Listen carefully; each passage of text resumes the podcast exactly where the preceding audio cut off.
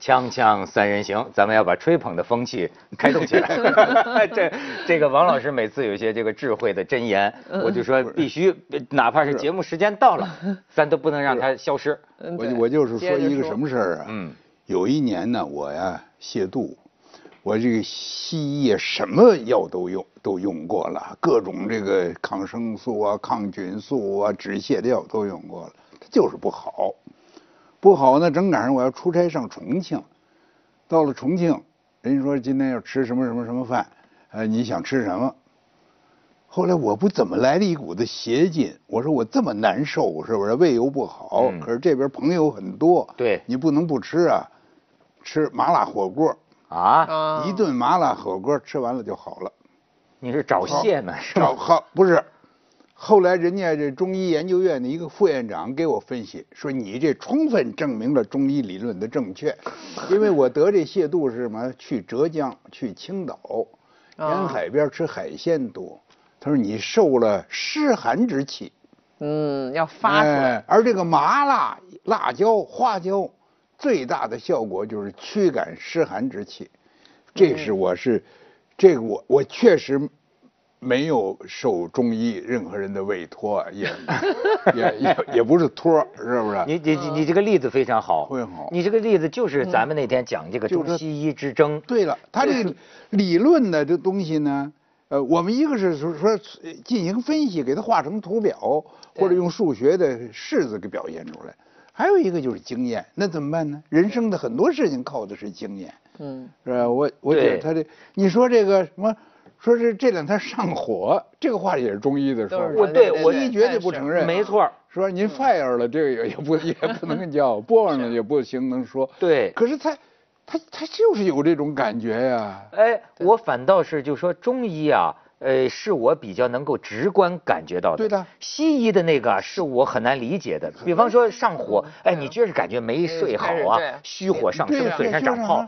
但西医告诉你，那是一种病毒。那或者一种，哎，你就觉得这个病毒为什么经常发生在我这个虚火上升的时候？是吧？但是在它，我觉得它也是中医，也是一种模糊的艺术说法。我们这很更形象，西医那就像那画图表似的，它往里走，就是说你这个不光是虚火，这是一个病状。里边还是哪个部位引起了什么化学变化，使得最后你这儿口舌感到热？他是这么往里边分析的，所以我觉得这个他他，所以我们老说我们是一个中国文化是一个模糊的呃形象，从文字都开始到思维都是这样。然后西医那是抽象的、逻辑推理的、数字化的，这区别你是是得承认是有这个，这跟咱们那天说的一样，它也是一种。中既是中西之争，可能也是古今，就是因为现代的一直就越来越走向这种细分，越越做越细。然后越要建立逻辑关系，而且有些东西呢，你还要讲人权。比如说咱们老说神农尝百草啊，那都是拿人尝出来的。就很多先烈，咱们说什么尝第一个尝螃蟹的人，你那吃可以，您尝草您就死了。你没有西医这些要体外的分析，拿动物做实验分析。那现在你人命这么贵，你能说我尝一下，尝一下我我我证明了？但是青蒿素真就是屠呦呦尝出来的。屠呦呦都吃出中毒性肝炎了，这家伙我们文文化大革命培养出来的科学家，你是你是什么意思？就是说咱们再来一次，不是他自个儿吃的，来一次，咱文革再来一次，又能出十种青蒿素。哎，不是文革，我跟你说，还真不止一个青蒿素，还有别的呢。有一个还被埋没的一个，这我也是看那饶毅教授说的，说另外有一个叫张张什么栋，张廷栋。也是文革当中，他研究的是治白血病，也是一个大工程。我跟你说，这也是，就是现在的这个，就是屠呦呦获奖，它带来的，我就说一个一个，有些人认为是启发，但是传统中医觉得很忧虑，就是这件事儿，就是过去中医里有拿这个砒霜治白血病的，对，那么你就你说的这个呢，哎，他也做出贡献，他里边提的这个参呐。对，他呃尝试治白血病，听说还取得了一定的成果。是，那么是就现在人们认为屠呦呦这个路，就是说传统的中医药都给他检查一遍，但是呢，用西医科学的方法，对，却发现其中的有效活性成分，达到百分之百的见效，对吧？对，这这条路，但是你看这条路就涉及到什么？你要否定中医的传统理论，就像王老师 刚才说的，你讲不讲阴阳？你讲不讲冷冷热气气血循环？哎哎。你不讲这个中医并不认。中医现在危机呢是好几块儿，它理论中医理论是一个，中医的这种材料现在是最受肯定的，因为这原材料显然是得到了很多验证，对吧？青蒿什么长山，然后这白血病这叫叫什么是砒霜，对吧？都这原材料，它还有一个临床，这三部分里边，我觉得是大家认为现在最有价值是中间这块儿，就这作为原材料。我呀还有一句更。更中医的话，哎，就是所有的奖，不管是科学的奖，是文学的奖，除了这些必然的因素以外，还有偶然性。哎，他运气好，那你就你你你爱信不信，反正是。他正好。你比如说说这个科学有成就的，那那多了。像刚才你说了很多人，你也说了很多人。对对。但是他。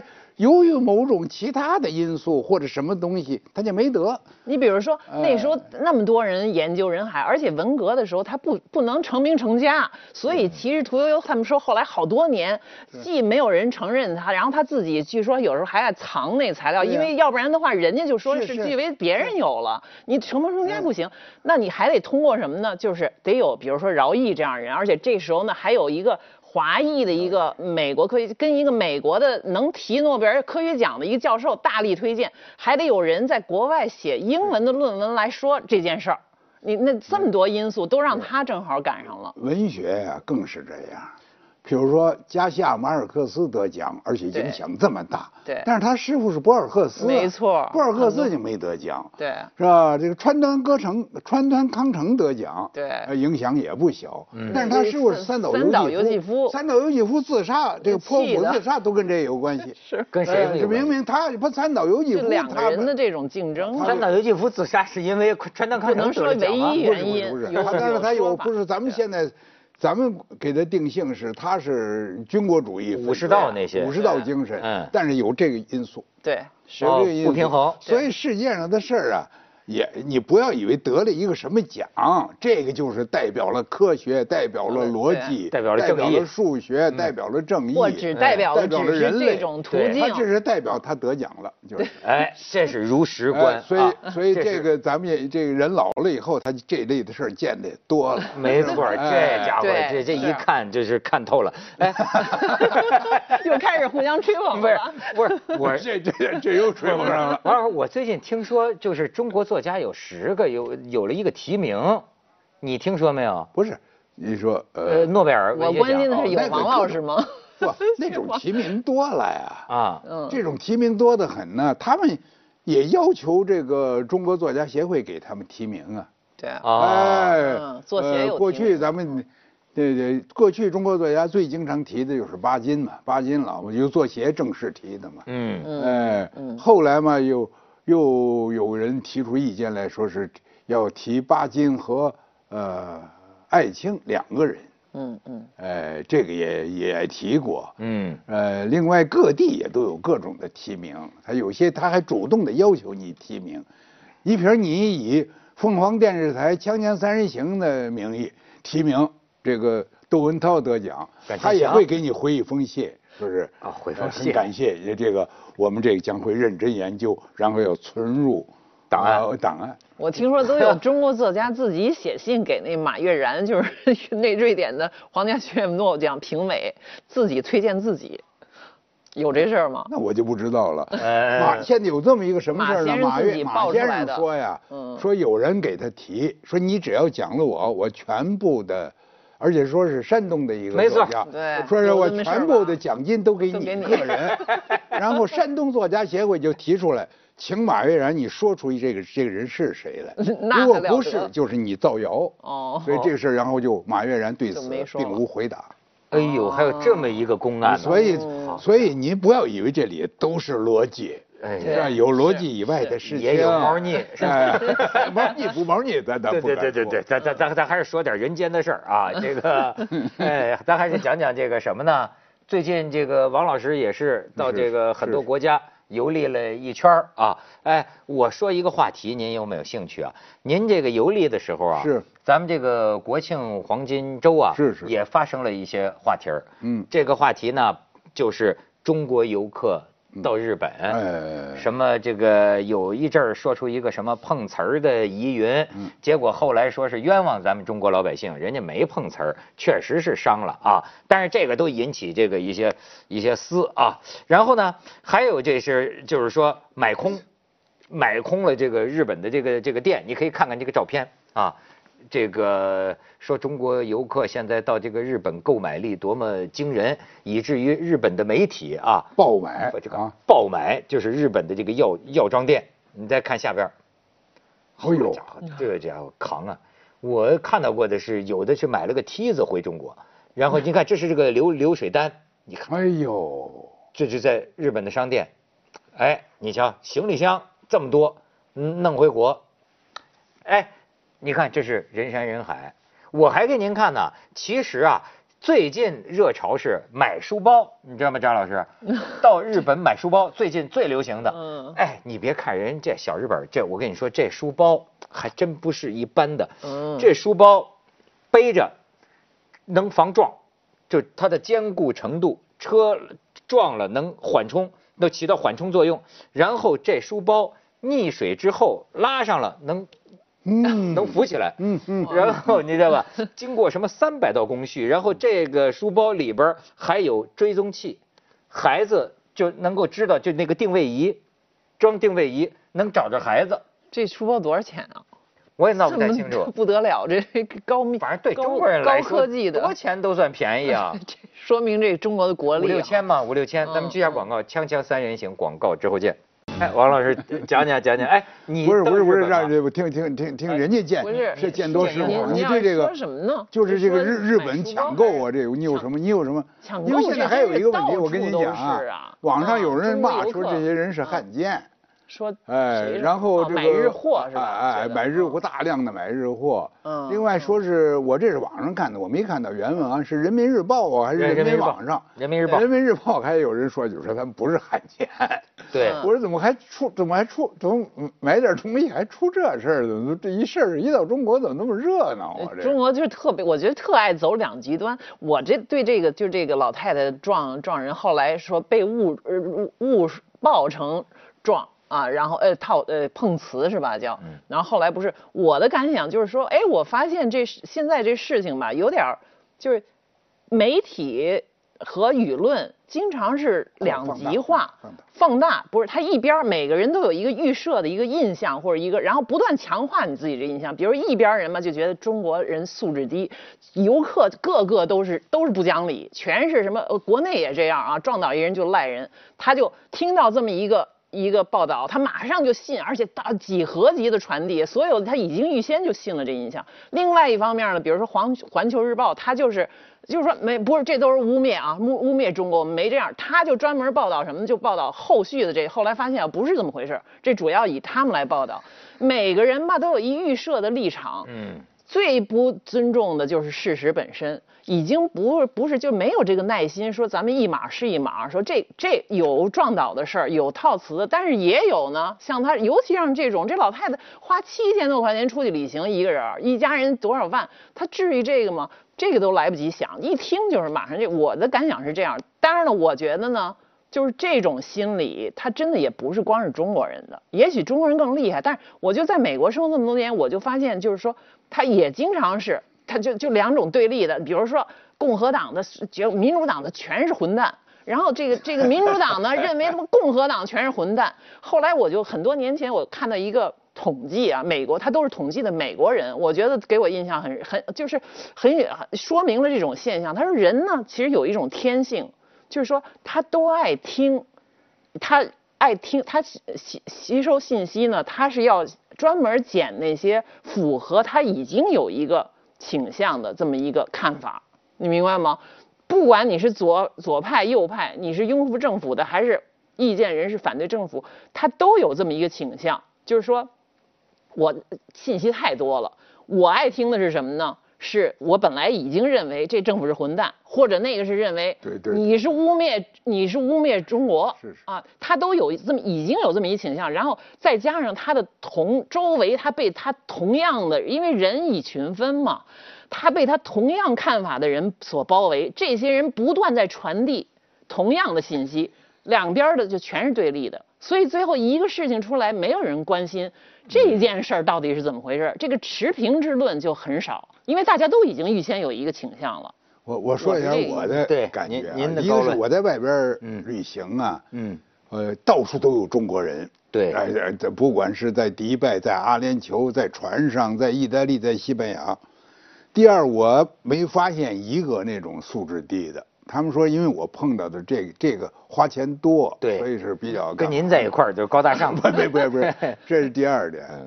第三点呢，我还要说一个，比如说，不断的我走哪儿都有提醒，提醒你们要注意自己的形象，都有中国的使馆呐，或者是旅游局的提醒，而且具体提，第一说话声不要太大，嗯，呃，第二什么不要随地吐痰什么等等这些。我真正碰到说话声大的是意大利人，我在我在那个游艇上是它是十六层，一进电梯进来一堆意大利人，那喊起来呀，那比比咱们广东人还厉害。哇！哎，但是我也完全相信说的那些呃不着谱的事儿，中国人有干的，是吧？而且尤其不着谱的事说是由于飞机误点，在那儿唱国歌抗议。那也是有的，在泰国。这泰国，嗯，呃，而且我觉得中国民航啊，也曾经有一段说误点了以后给大家赔钱，这完全是荒谬绝伦的事情。这个这个，全世界我不知道有哪个国家飞机误点就赔钱的。嗯，这这个另说。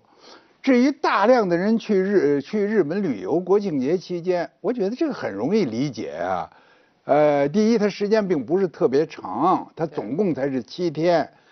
第二，你去日本旅行，咱们这个旅费减少的很多嘛。嗯嗯嗯，是不是？你去，你您要上美国旅旅旅一次行的话，是，你最起码的那点你也得几万块钱。对，日本旅行你几千块钱你就可以到那儿。是吧？你这八千块钱，他跟两万块钱也差老鼻子了。对，哎，再一个，日本货好，他又不经常出去，所以显得购买力特别强。那常出去的人，他什么东西都不想买，因为他缺的早买过了。对对对。哎，所以日本确实它有些货物啊，这个做的非常的好，值得我们商业上啊。我们正是需要从这个粗放型啊，对啊，向这个细腻细腻型地方转型生产。你就像你一个书包，哎，人家能够这么琢磨，哎，你确实是中国产业未来的方向。我还觉得这是一种正常的形象。嗯，比如两国领土上有纠纷，是吧？有这个有这个歧义，是吧？我们对这个也非常的愤慨。还有对这个二战的这个反省上，我们对日本人也不满意。对他最近通过的那个什么安保法什么玩意儿，呃，他有也有很多不满意，但是这个和老百姓去旅游，他这儿挺方便，他买点货不不必把它混起来。是啊。至于说咱们国人买货这里头有盲目性，那肯定也有，因为我也看这个，我也相信是真的，是咱们主流媒体上，就是说全国组织了多少专家去这个。考察电饭锅，证明中国的电饭锅呀，比那日本的电饭锅确实差不到哪儿去。嗯，或者甚至于是不差，甚至于还有比他做的好的。嗯，而且在那儿买的电饭锅，最后拿回来一看，Made in China 的也有。对，这我也都相信。咱们的那个豆浆机也是，对，就全世界。但是中国人太多。对啊。你说中国人，香港是最自由的经济了。嗯。一买奶粉，弄得香港还限制什么一人两瓶 一人两罐。说买多了，买多了还要再有警察带走。对。哎呦。呃，日本这也是一个，他应该是非常欢迎你去买他的东西了，但是呼啦一下子把他书包买空了。哎，你觉得中国人是不是有一种赶集的基因？也有，就跟风赶庙会、赶集，哎，什么大家都说去哪儿去哪儿好都去，而且都买买名牌，起哄起哄假样子，就一买都还买同一种名牌，都名牌那么多吧，咱都爱挑一种，路易威登。但是呢，我觉得这个是有一个过程。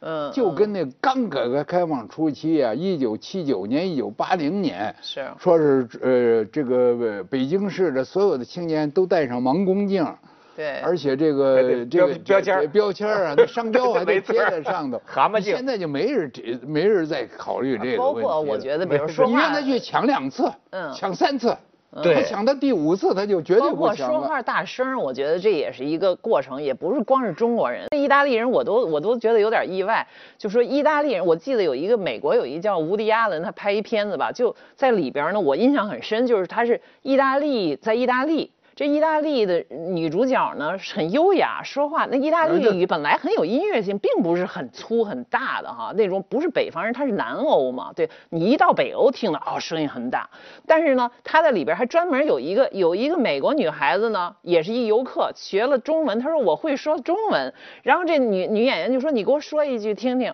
然后这美国人就说了一个几句，比如你好啊什么怎么怎么样。他那眼神儿，然后你感觉呢？这让这这中文让这女的一说也是又粗又大，嗓门大。但是实际上是这样吗？你在如果在西方的报道文学上都看到，就是心腹的游客嗓门都大。美国人曾经是被无数次欧洲人嘲笑。他们嗓门特大，到哪儿都是成群结队。之后是日本人嗓门大，这我也见过。我在嗓门大呀，嗯啊，日本人也被认为嗓门大，也是跟中国现在游客一样到处拍照。那您说是不是有？就是说这个欧洲人，他讨厌中国人嗓门大，胜过讨厌意大利人嗓门大？那就不知道了。反正法国人嗓门说有种族偏见是吗？就是比如说意大利人嗓门大，他觉得好像可可以接受；中国人嗓门大，他觉得就是你们落后的都。有这样的人，你只能说这有。最早的经验是美国人。嗯。我第一次一九八零年访问德国，在一块儿吃饭，有一桌呀，就那喊叫的呀，大家都受不了。是。然后旁边那德国人就搞，美国人。就是，我刚去美国留学的时候，跟一帮欧洲学生混在一起。他们，我那时候去是美国一个南方的一个小地方，就比较土吧，所谓的。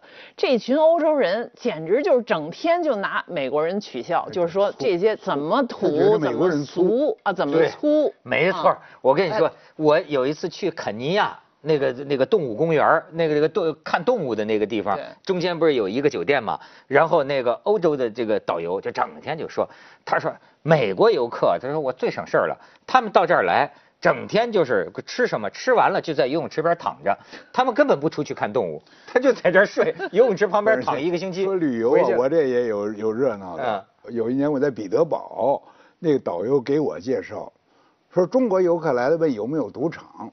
啊，说我们说没有，嗯，呃，但是最近不是报道说俄国要在远东设立赌场了吗？啊，听说是，然后说是新加坡人来了，问有没有咖啡馆说看着看着估计一点兴趣没有，说找咖啡馆 然后他给我说了一大堆，就是华人各地华人的吧，对，哎，我我相信他没有任何恶意，嗯，但是他作为他的业务经验，对，是吧？他就接触这些人的时候。但心理上可能我觉得也还是有点，他本质上我觉得是不是还是有点这种呃优越感？就是一个有文化的人是说话是比较平心静气细声，就这不是光是种族的，你就我们中国人在一起，你有些这一桌朋友在一起说旁边那桌嗓子真大，农民就以前那种粗鄙的说法啊，他们就是就是在那儿打牌什么大叫，就觉得那是下等的。那么欧洲人呢，觉得我们是最早文明的。啊，从这，所以呢，他觉得你这是不文明的一种表现。但是就说不管怎么说，我就觉得呢，现在好像这个中国人呢，特别就是着急。你包括我们做媒体的哈，是不是因为你看现在就这种即时新闻、即时反应？太急于发表意见，一个事情啊，你像我说我们节目一个星期录两天，客观上造成这慢半拍，马后炮。但我现在经常觉得马后炮也挺好。对，有些事儿您太有些事儿您看两天。就是。但是你看现在这个人啊，就是急于发言，急于表态，好像就要找到一个这个兴奋点呐，突破口啊。导火索呀！我太同意了。随便找点事儿，哎，他就痛骂这一通。你这次这个这个碰瓷，这就是嘛？他就不能说有一点耐心，我再调查一下，再等一等，先存疑没有？这就是我一前面我说的那是一个原因，我觉得就是说他有趋同，人有一接受一个他想听的这这么一个倾向。第二就是这种没有专业、没有专业的这种素养，也没有耐心和时间，说我要不先报这个，别人就报了。对吧？我先抢这眼球，然后呢，对这种即时的煽情的一个，又又确实有大量的受众，因为大家都不耐心，大家都有这种预设的倾向，都对这种要调查、要耐心的这种过程没有兴趣。而且呢，就我我不知道为什么，就是可能是我觉得是我自私呢，还是什么犬儒呢？我一直挺难理解，就是 对于跟我个人利益无关的事儿啊，嗯，怎么有些人他那么样的恨呢？我觉得，就是你看这事儿跟我个人，你也没伤害我个人。转移吧，也可能你现在说的还是这老老太太呃游客这事儿不管说是什么中日不不平衡，他有某些心心理的不平衡。对，就是说，所以找找个机会，他就要发泄一下。对，你就是那么搓火，是吧？搂不住火，我这我挺难理解。可能我觉得，比如咱们就说老太这事儿，好像是一大帮人不太相干。我说起来问起来，我发现这每个人自己都有类似的经验。还真有一朋友说，我就是被一个一个老太太碰倒的，碰倒了以后，他就让我上带他上医院。他开始没碰着，我就碰他衣服一下，他坐地上了。然后非让我到医院以后照片子，照片子说没有。